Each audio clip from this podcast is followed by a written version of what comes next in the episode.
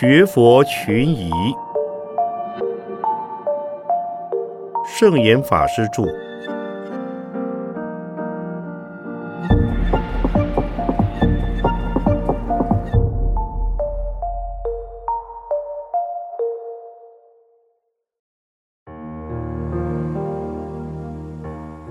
婴灵作祟之说有根据吗？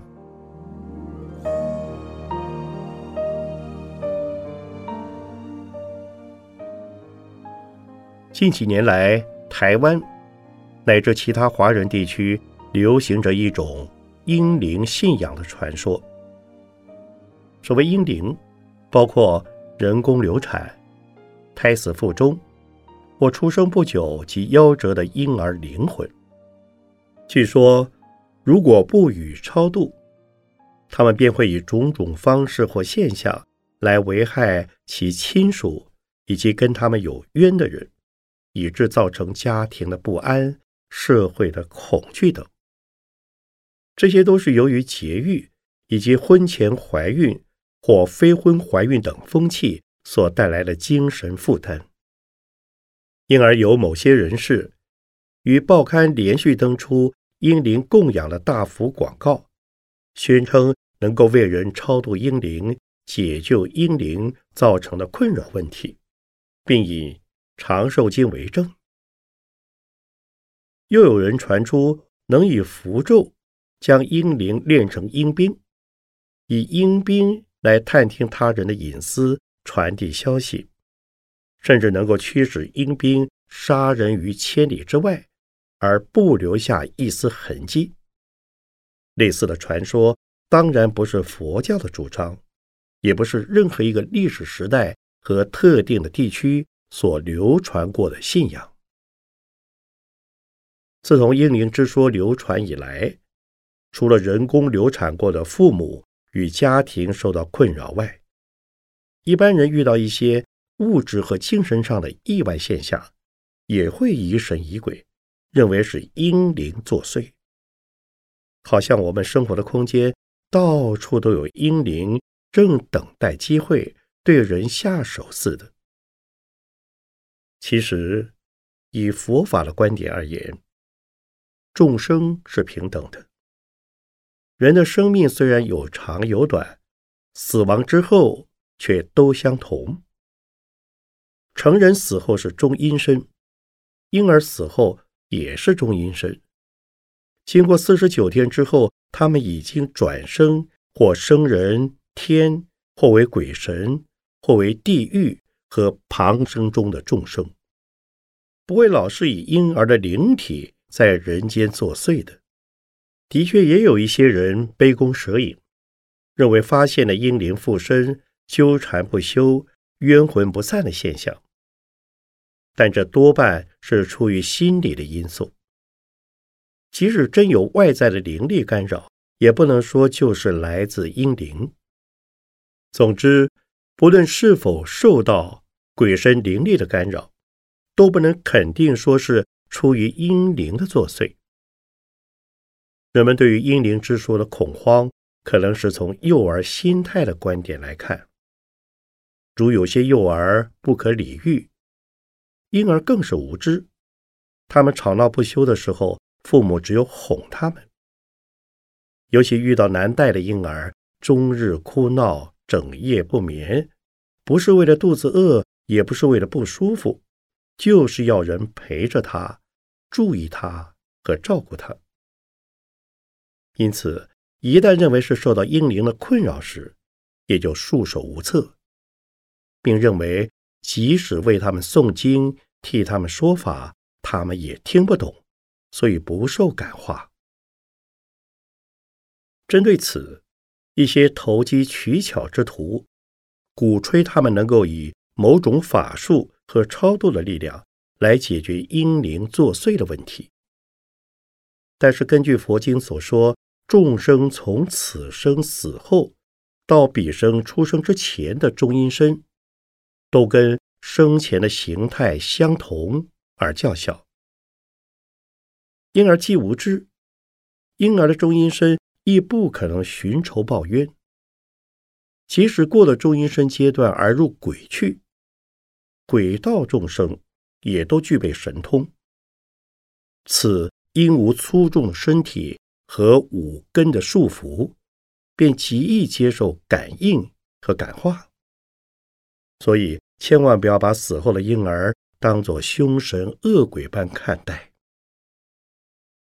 依据佛教常识的说法，不论婴儿或成人，年幼或年老，凡死亡者，亲属立即为其设供超度，即以供养三宝功德为亡者祈得冥福，便能超生善道，乃至。往生佛国。所谓专为胎儿及婴儿的亡灵，特设一种超度法门之说，并无往例可循。至于前举的《长寿经》，现收于《万续藏经》的方等部类，记载着佛陀为一个名叫颠倒的妇女所说，此女。曾因家庭问题杀死了已怀孕满八个月的胎儿。佛陀告诫他说：“杀胎的罪行与杀父、杀母、出佛身血、破和合僧五事并列，称为五种逆罪。灭罪之法，便是受持此长寿经，书写读诵或自书。”或遣人书，便能不受罪报而生于梵天。此经中也未见有超度婴灵之说。此经强调护胎，将杀胎列为忤逆重罪之一，与一般佛经是杀父、杀母、杀阿罗汉、出佛身血、破和合僧的五事为忤逆。最不相同，故在我国并不流行。另外，有人传称，日本有英灵祈求地藏菩萨救度之说，也与地藏信仰的史实不符。根据日本民间对地藏菩萨的信仰看来，自十一世纪开始，才有了为除病延命而造地藏像的记载。其后，民间并渐渐将地藏菩萨演变为婴儿的守护神，而有了守子、安子、育子、持子的地藏信仰。其作用在于祈求保护胎儿的安全出生，而至于婴儿的平安成长，亦与所谓的婴灵作祟无关。如今，少数人鼓吹婴灵作祟及超度婴灵之风，不论是出于善意的信仰，或是出于敛财的动机，从以上看来，均与正统的佛教信仰无涉，则已非常明显。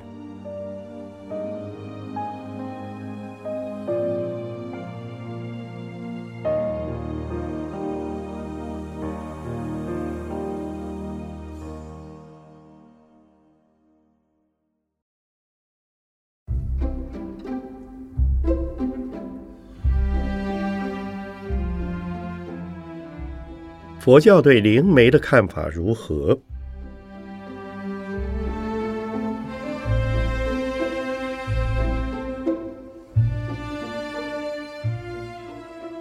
所谓灵媒，在古代，男的称为习，女的称为巫。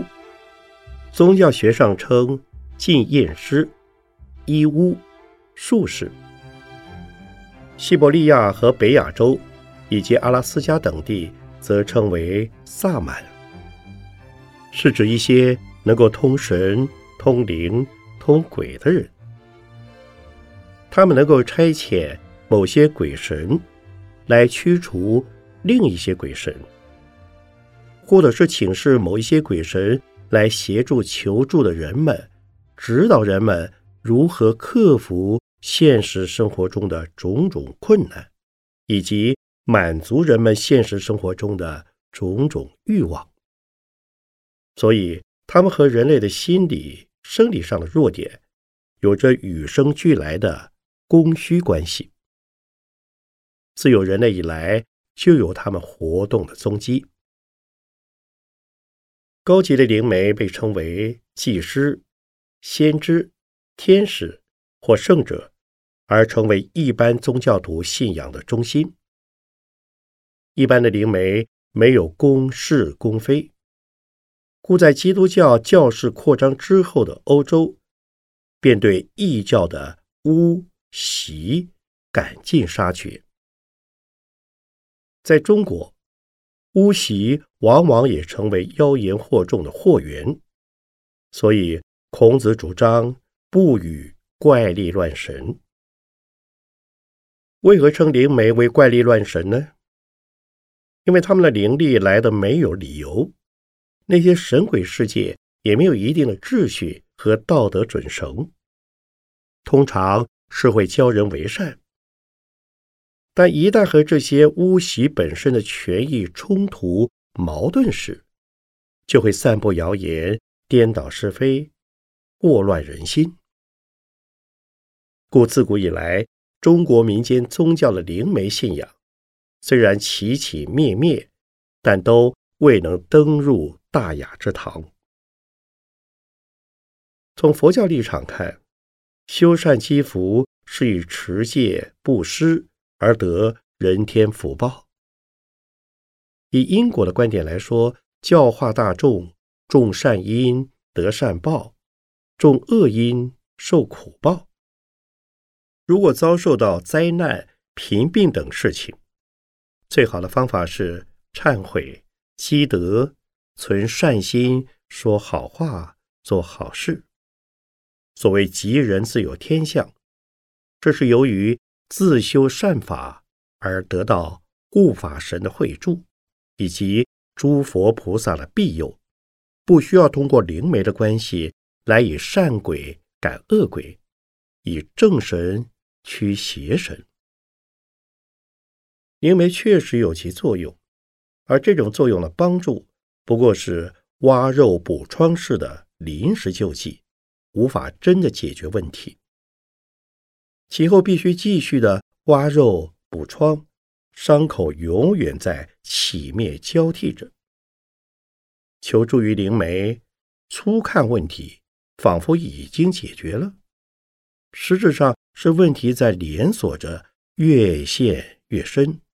类似吸食鸦片、注射吗啡，越醉越沉。但是，一般民众很难由此自觉。就像海里的章鱼找不到食物时，可用它自己的软足充饥，那是没有办法的办法。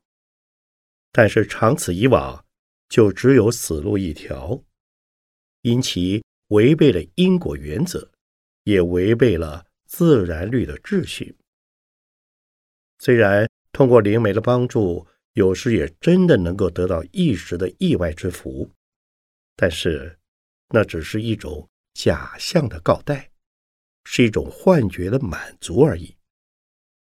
所以学佛的人不许说神弄鬼的自作灵媒，也不得亲近灵媒，应该依据佛法的指导。自求多福，努力开创明日的前途。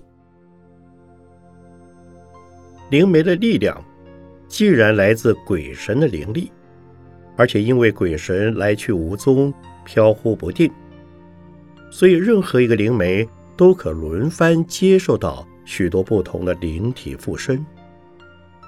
一旦灵体离身，做灵媒的人可能变成比常人还要软弱无能的人。如果经常为人赶鬼、治病、酿灾、驱恶，当灵体离身之后，灵媒自己本身就会遭受到恶报的惩罚。因此，凡是灵媒，经常都会恐惧灵体离身而失去灵力，故需常设法请鬼。迎鬼、供鬼、养鬼，保持与鬼灵接触，以达意识鬼神且保护灵媒本身的目的。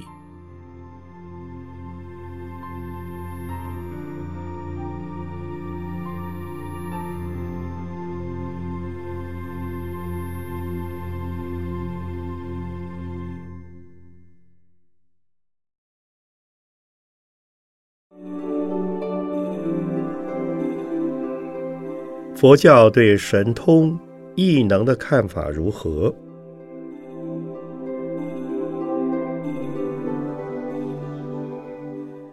佛教承认有神通的事实，凡夫可得五通，出世的圣人有六通，佛有三明六通。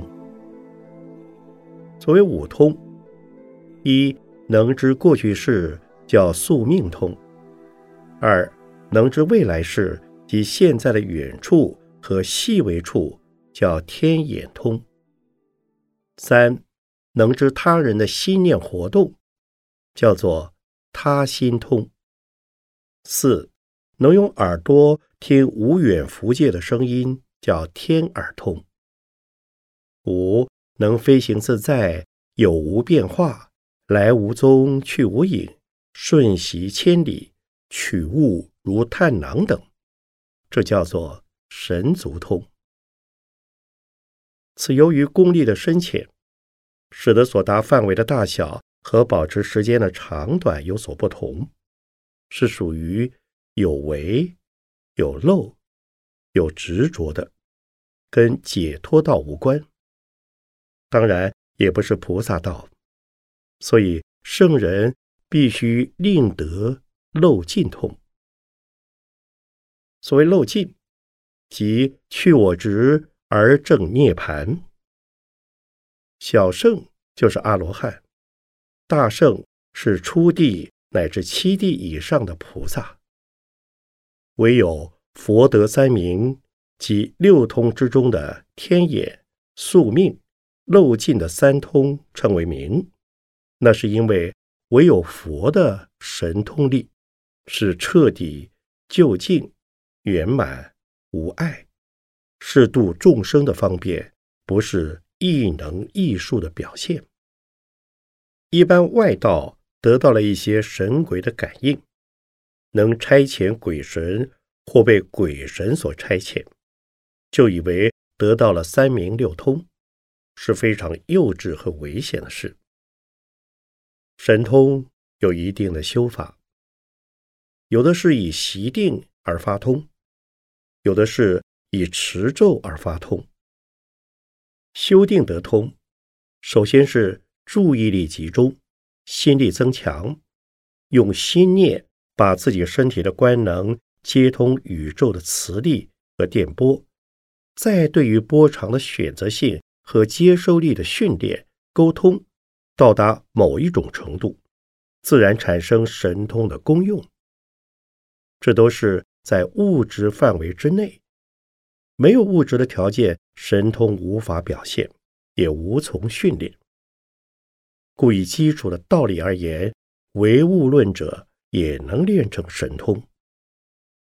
关于用咒力达成神通的目的，则是以特定的某一种或几种咒语来感通鬼神或差遣鬼神，被鬼神所意识或。意识鬼神咒的力量，我们在另一篇中已介绍，是代表特定鬼神的符号和威力，所以有感应特定鬼神的作用。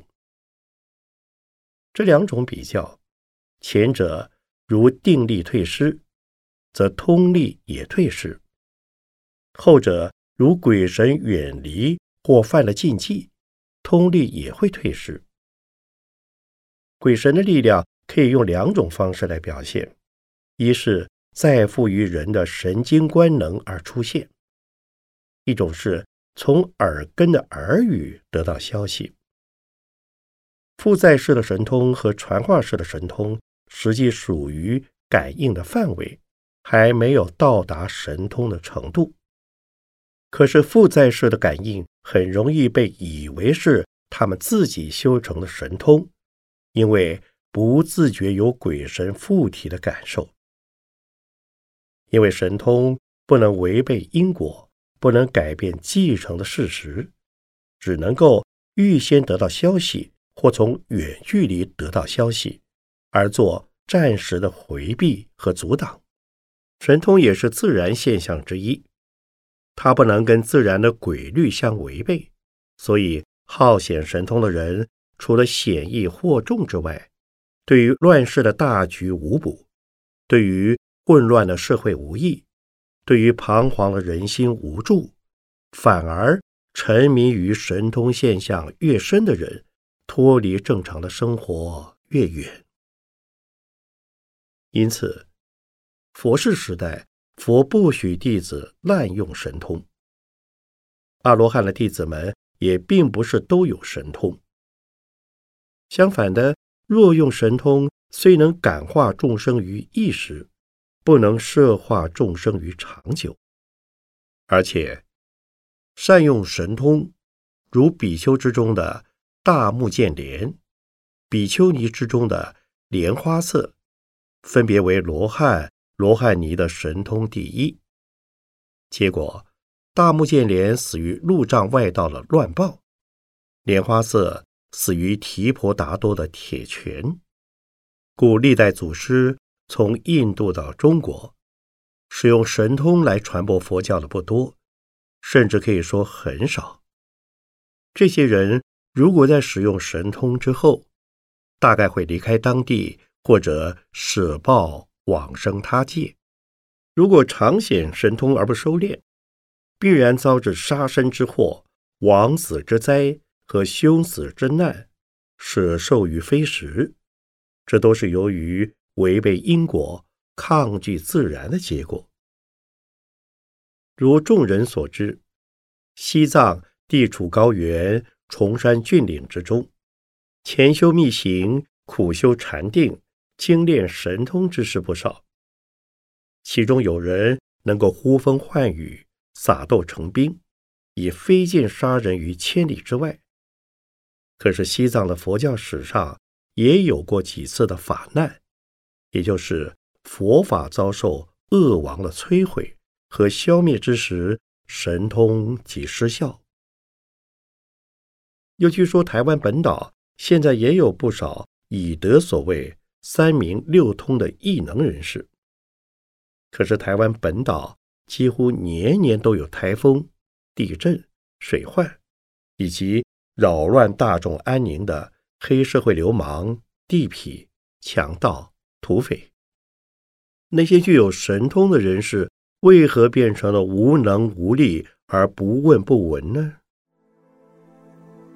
可见的业力不可思议。共业和别业，该受的仍然要受。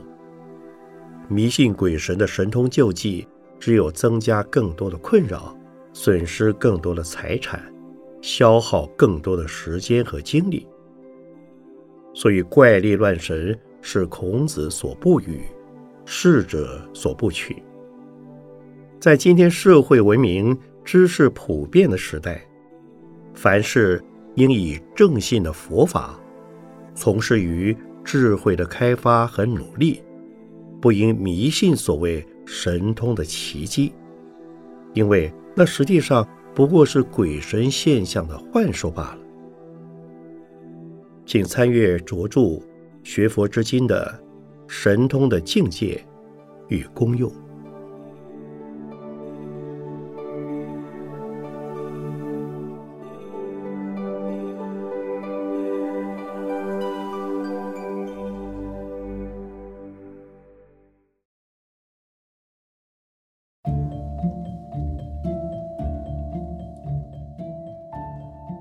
什么是无眼？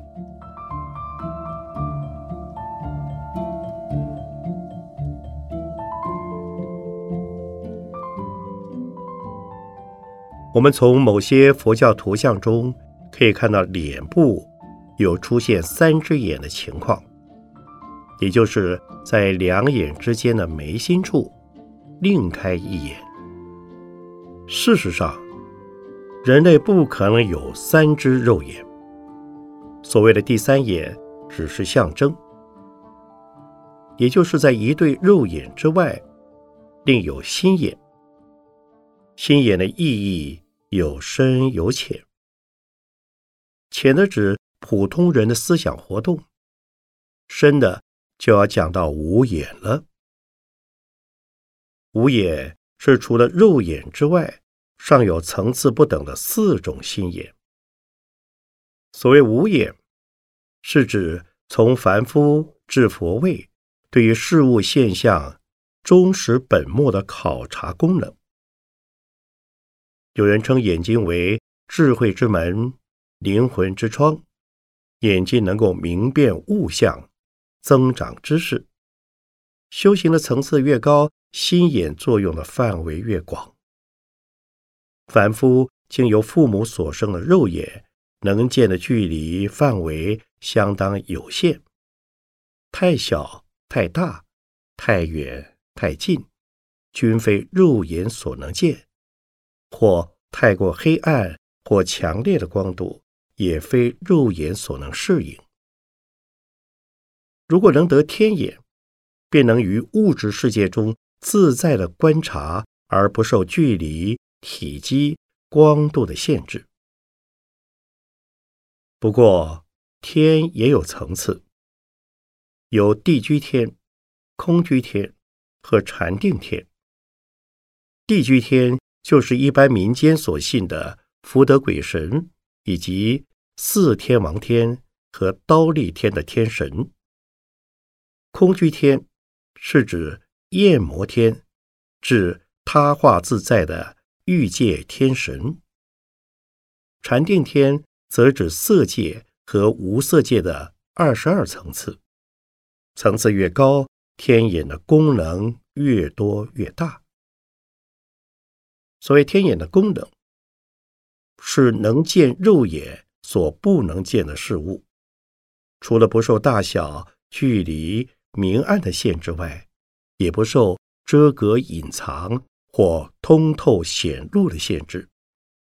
它不需通过光影的反应，而是精神力的反射或折射作用。天眼有修德。和报德的不同，一般的鬼神都有深浅程度不等的天眼，称为报德。因为没有肉体束缚的鬼神，只有灵力活动，减少了物体障碍。一般的灵媒，也就是为鬼神所寄托依附的人，就是借鬼神报德的天眼，而能见人所不能见的事物。对人类而言，修禅定或可得天眼，但禅定的目的却不在于修得天眼。虽另有专修神通的方法，但若修得了天眼，也未必表示已入禅定。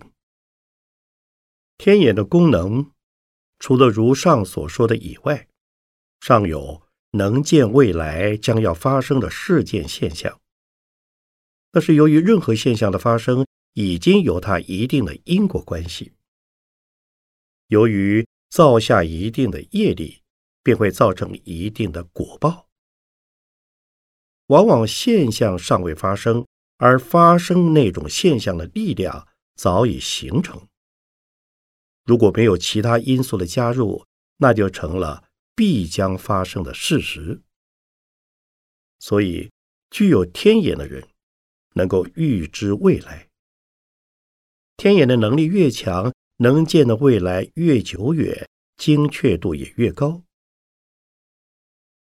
所谓精确度，就是说明天眼并不可靠。只要一加入其他的因素，未来的事态未必就会产生它的预期结果。这好比两位围棋的棋士对弈，段数越高。所见其目越多，段数越低，所见越少。但还没有任何两位棋力相当的棋士可以一上棋盘就已经知道胜负的结果，因为世事变数太多。定数只是局部和短时间的现象，万法因缘所生，缘变则变。所以佛法不执着天眼，也不鼓励人为了使用天眼而修成天眼。所谓五眼，除了肉眼、天眼外，上有慧眼、法眼和佛眼。慧眼是罗汉所证，见十二因缘生死流转的真相，所以。能出生死轮回，不受身心世界的束缚，离五蕴，出三界。